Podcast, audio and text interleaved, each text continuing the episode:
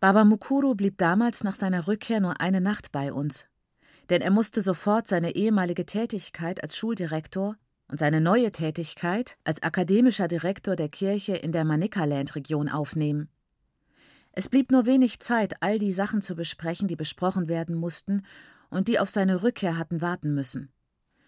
Also redeten Baba Mukuru und seine Brüder und seine Schwestern bis tief in die Nacht und in die frühen Morgenstunden hinein.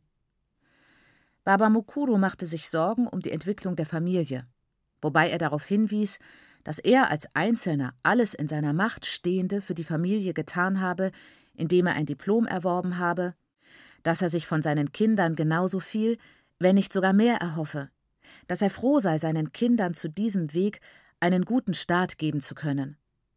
Sein Familienzweig könne sich überall erhobenen Hauptes sehen lassen, aber, so deutete er zu Recht an, dasselbe lasse sich nicht von den anderen Familienzweigen sagen.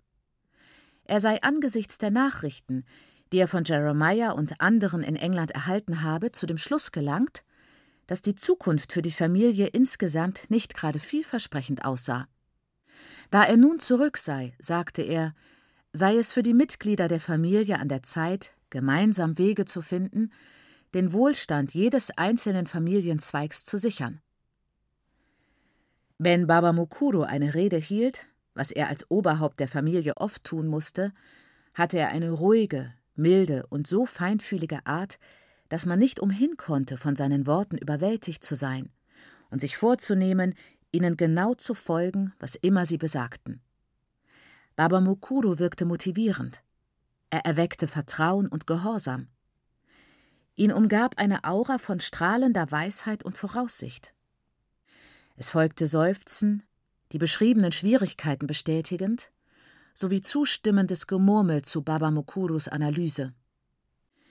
Äh, so wie ich es sehe, sagte Baba Mukuru, räusperte sich und entfernte mit der schmalen Klinge seines Taschenmessers Fleischfasern aus seinen Zähnen, muss Folgendes getan werden.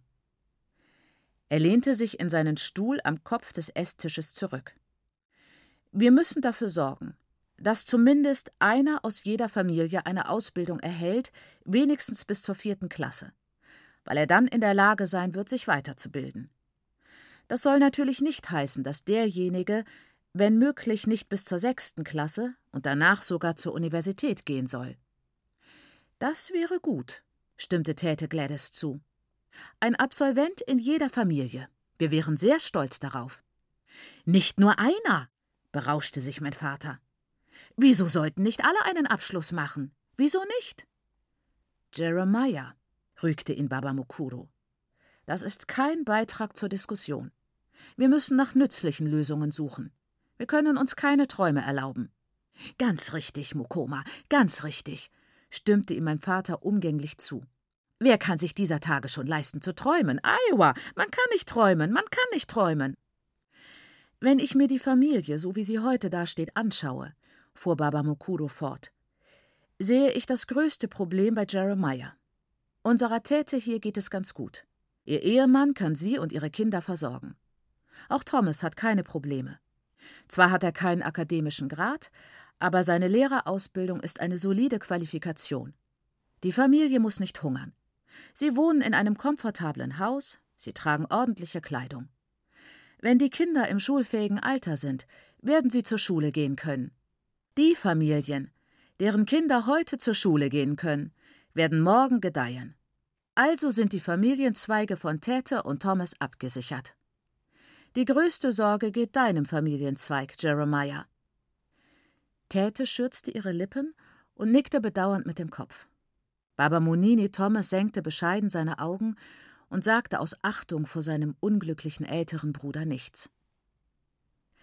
Ich erinnere mich, fuhr Baba Mukuro fort, dass du im Jahr nach unserer Ankunft in England geschrieben hast, Jeremiah, nein, es muss im zweiten Jahr gewesen sein.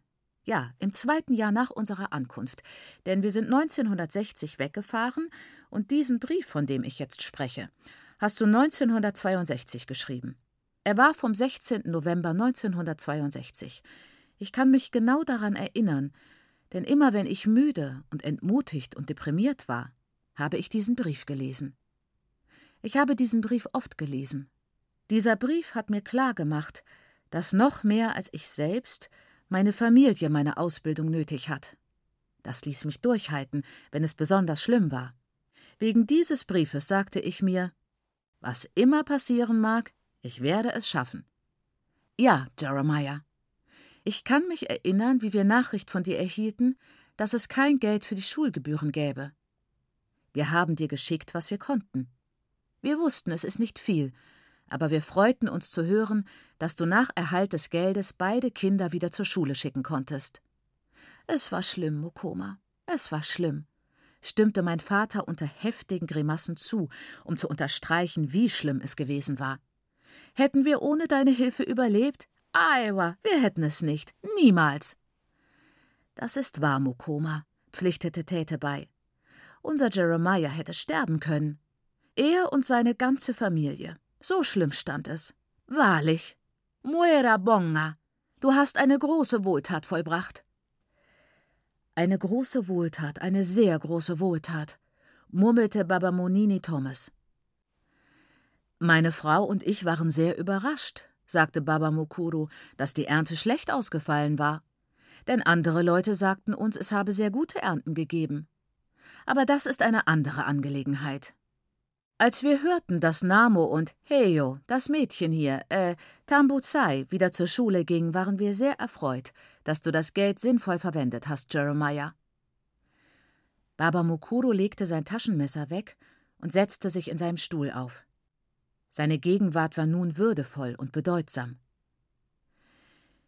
So als würden sie unter diesem Gewicht nachgeben, beugten sich mein Vater, Baba Monini Thomas und Täte aufmerksam zu ihrem Bruder hin. Ich habe mir überlegt, fuhr Baba Mokuro nach einer längeren Pause fort, die verdeutlichte, dass er wirklich tief und erfolgreich über die Sache nachgedacht hatte. Ich habe mir überlegt, es reicht nicht aus, das Geld für die Schulgebühren aufzubringen, um den Schulerfolg eines Kindes zu sichern. Ein Kind muss in der richtigen Atmosphäre aufwachsen in einer Atmosphäre der geistigen Anregung auch außerhalb des Klassenzimmers. Richtig, Mokoma, was du sagst, ist richtig, seufzte mein Vater, der die Absicht der Rede Baba Mukuros erkannt und gutgeheißen hatte. Schau dir unseren Namo an. Ich habe noch nie ein Kind gesehen, das seine Bücher so liebt wie er, unser Namo. Aber wie soll er lernen, wenn es keinen Strom gibt? Wie soll er lesen, wenn es keine Bücher gibt? Oder zur Schule gehen? Wie kann er das, wenn es täglich zu Hause so viel Arbeit gibt? Der Junge tut mir leid. Aber er? Beschwert er sich? Nein. Er schweigt einfach und arbeitet hart, hier und in der Schule. Mit so einem Sohn bin ich gesegnet. Wahrlich, ich bin gesegnet. Er schüttelte den Kopf voller Trauer und Mitgefühl für das Leiden seines Sohnes. Du hast recht, Jeremiah. Ich habe bemerkt, dass Namo ein vielversprechender Schüler ist, stimmte Baba Mokuru zu. Wir müssen ihn jetzt zu uns in die Mission nehmen und ihn dort zur Schule schicken. Er muss sofort kommen, denn je früher er das Beste erhält, desto früher wird er sein Bestes geben. Er beendet jetzt die dritte Klasse, so dass es mit dem Wechsel keine Probleme geben wird.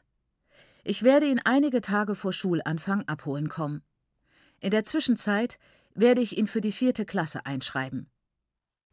Meine Tante war auf den Beinen, noch ehe Baba Mukuru zu Ende gesprochen hatte. Purururu, trillerte sie, als das letzte Wort wohltätig in den Raum gefallen war.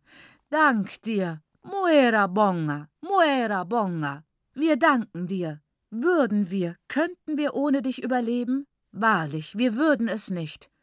Jeremiah, befahl sie meinem Vater, sag du es mir klar und deutlich.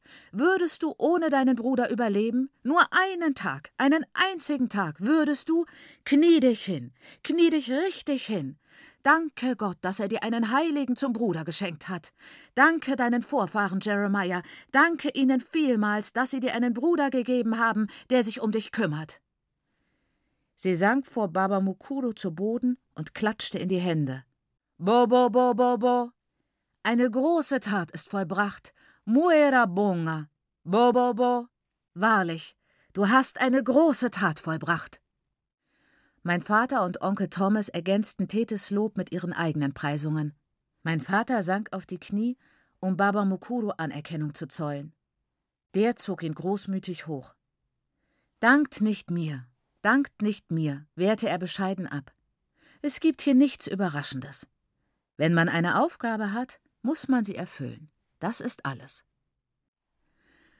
Mein Vater teilte Namo die neueste Entwicklung am Tag nach Baba Mukurus Abreise mit.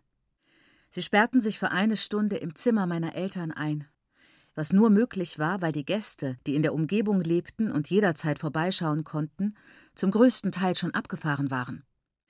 Tete Gladys und Baba Munini Thomas blieben eine Woche bei uns, denn sie wohnten weit weg, in Mtoko und Selukwe und besuchten uns deshalb nur selten.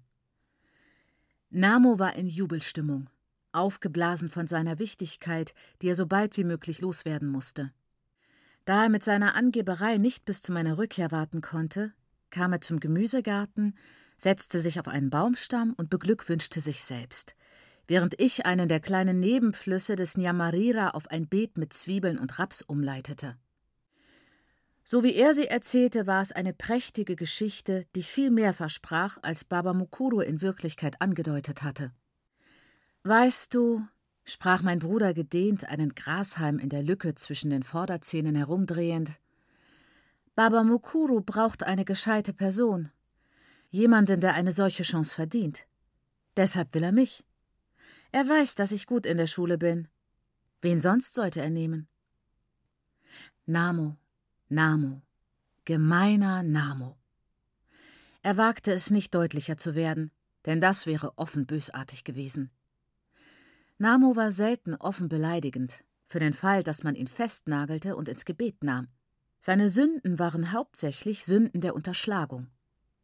Aber wenn er bewusst etwas Gemeines tat, war er teuflisch gut darin, zielte hinterlistig auf die empfindlichsten Stellen, so dass man schließlich wieder besseres Wissen glauben konnte, man tue ihm Unrecht, wenn er einen ärgerte.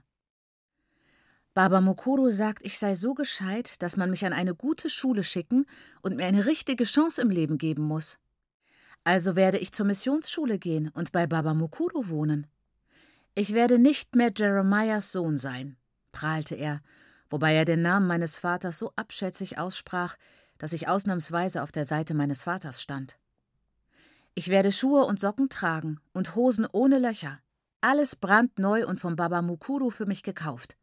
Er hat das Geld. Ich werde sogar Unterwäsche bekommen. Unterhemd und Unterhose. Im Winter werde ich ein Pullover bekommen und wohl auch ein Sakko. Ich werde nicht mehr mit den Händen essen. Ich werde Messer und Gabel benutzen. Ich glaube, mein Neid war verständlich, unter diesen Umständen sogar gesund.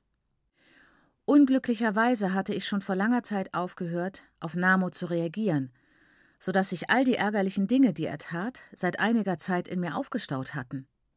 Und da ich dieses dauernde Sticheln nicht überhören konnte, war ich mehr als ein wenig, mehr als gut für mich war neidisch. Das war taktisch unklug von mir, der Namo fuhr in dieser Art fort, überschüttete sich mit höchst unangebrachten Komplimenten und gab mir zu verstehen, dass sein Glück zweifellos verdient war, eine natürliche Folge der Tatsache, dass er Namo war.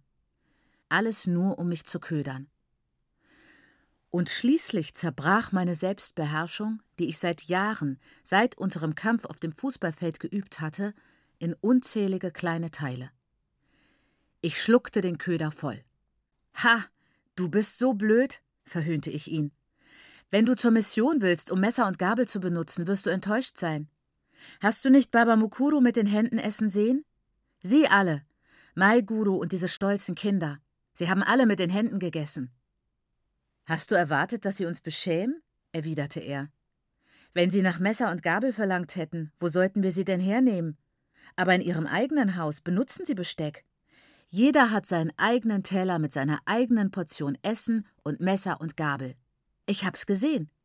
So war es, als wir in Salisbury essen gingen, im Haus von Maigurus Bruder, dem Arzt. Ich fragte Chido, ob sie zu Hause auch so essen, und er sagte ja. Ich konnte gegen so konkrete Beweise nicht angehen, also griff ich aus einer anderen Richtung an. Du wirst trotzdem noch Sohn deines Vaters bleiben, Du wirst weiterhin mein Bruder sein und der von Netzai, selbst wenn es dir nicht gefällt. Hör also besser auf, ohne Grund stolz zu sein und sei Baba Mukuru für seine Hilfe dankbar. Und du solltest aufhören, neidisch zu sein. Wieso bist du überhaupt so neidisch? schlug er zurück. Nun konnte er seine Munition uneingeschränkt abfeuern, da ich die Auseinandersetzung begonnen hatte. Hast du je gehört, dass ein Mädchen in eine entfernte Schule geschickt worden ist? Du hast Glück, dass es dir überhaupt gelungen ist, nach Lutivi zurückzukommen. Bei mir ist das anders.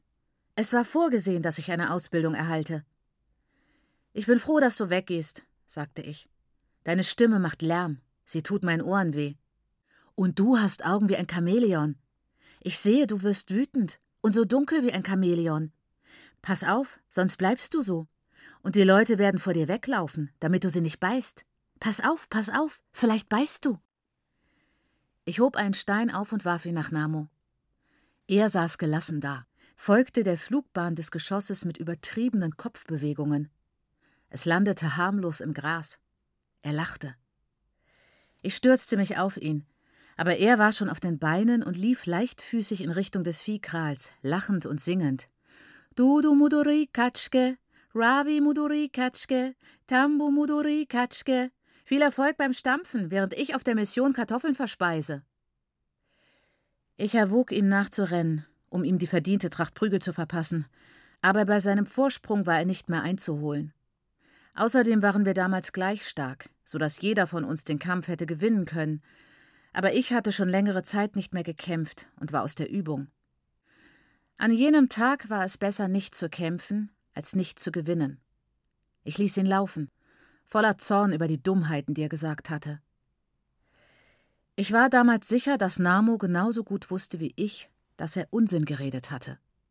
Aber in der Zwischenzeit bin ich so vielen Männern begegnet, die sich für verantwortungsbewusste Erwachsene hielten und es besser hätten wissen müssen und die trotzdem im Grundsatz das aufkeimende Elitedenken meines Bruders teilten, dass ich fairerweise seine Bigotterie für aufrichtig halten muss.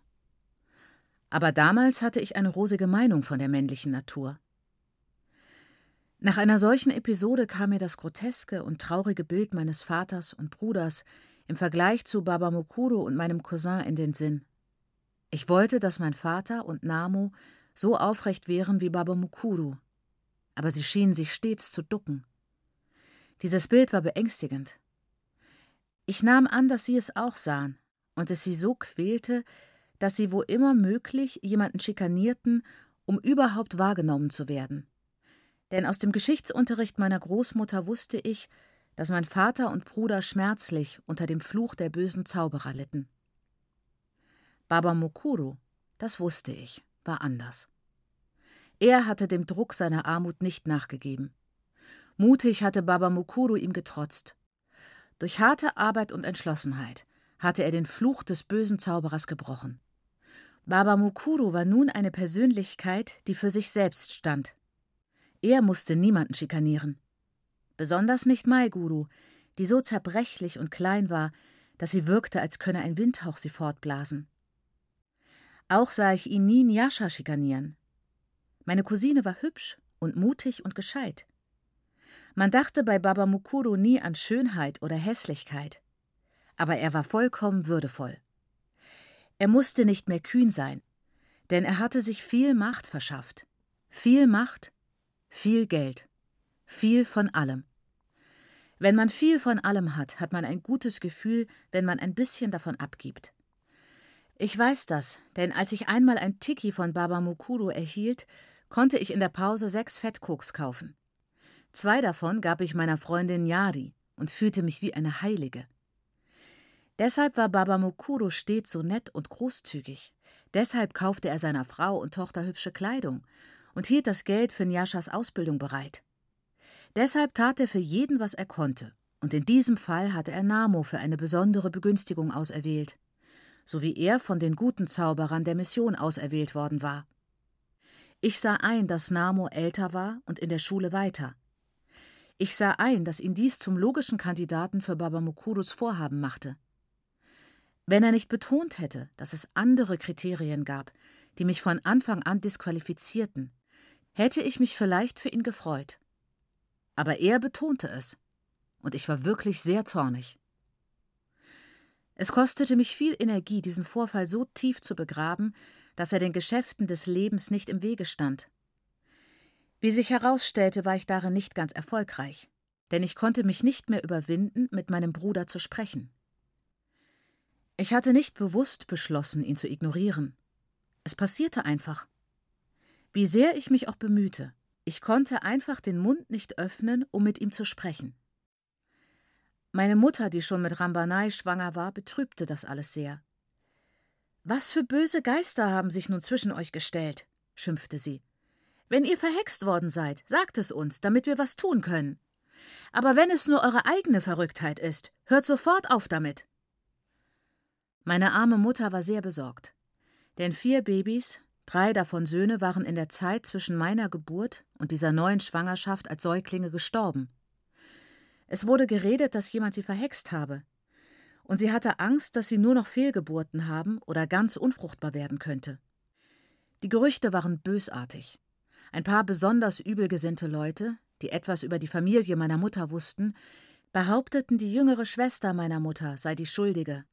Lucia, deren Blütezeit ohne eine Heirat vergangen war und die praktischerweise aufgefordert werden sollte, meinem Vater eine zweite Gebärerin zu werden.